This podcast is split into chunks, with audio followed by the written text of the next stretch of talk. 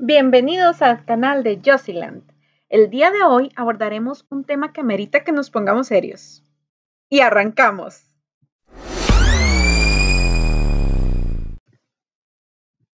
¿Quién no ha interactuado en algún momento con un asistente virtual? Y es que la tecnología ha creado un sinfín de posibilidades para acompañarnos en lo acelerado que es el mundo hoy en día. ¿Se han dado cuenta?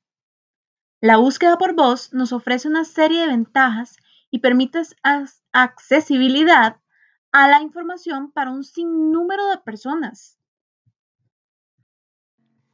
En primer lugar, debemos citar la rapidez con la que podemos accesar a la información, pues es algo que hacemos manos libres al no necesitar escribir las palabras que necesitamos buscar.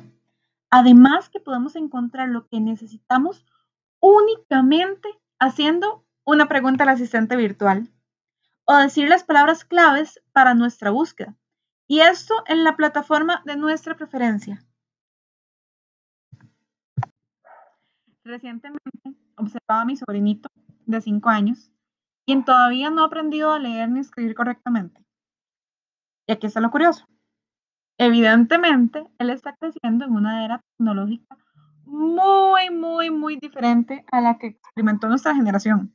Bueno, en mi caso, crecí en la década de los 90 y mis recuerdos son muy diferentes a lo que viven mis sobrinos hoy en día. Bueno, pues ahí estaba este niño con un celular viendo videos en una plataforma que cuenta con su propio buscador de por voz. Y él únicamente requería decir lo que quería encontrar y tenía fácil acceso a la información.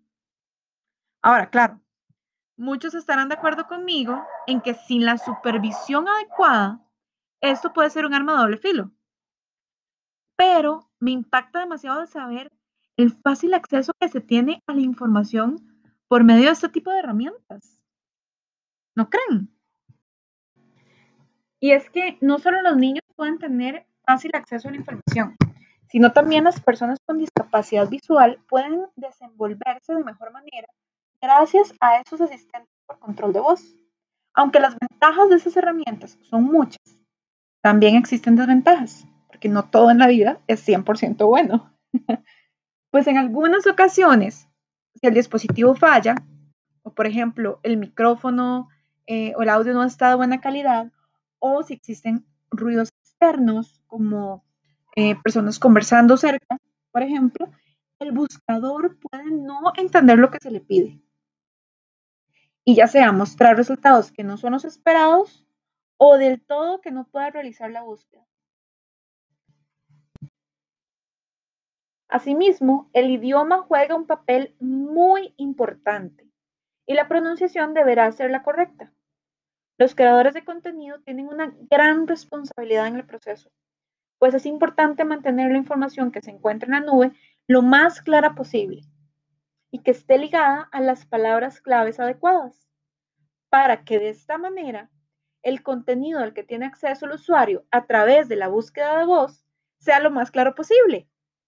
Sino que lo diga mi sobrino, quien con sus cinco años es un consumidor exigente, que se molesta cuando el dispositivo móvil no encuentra sus canciones favoritas. Así que, mercadólogos del mundo, ya saben el secreto. La búsqueda por voz es lo de hoy. No lo olviden. Muchas gracias y nos hablamos en la próxima. Chao.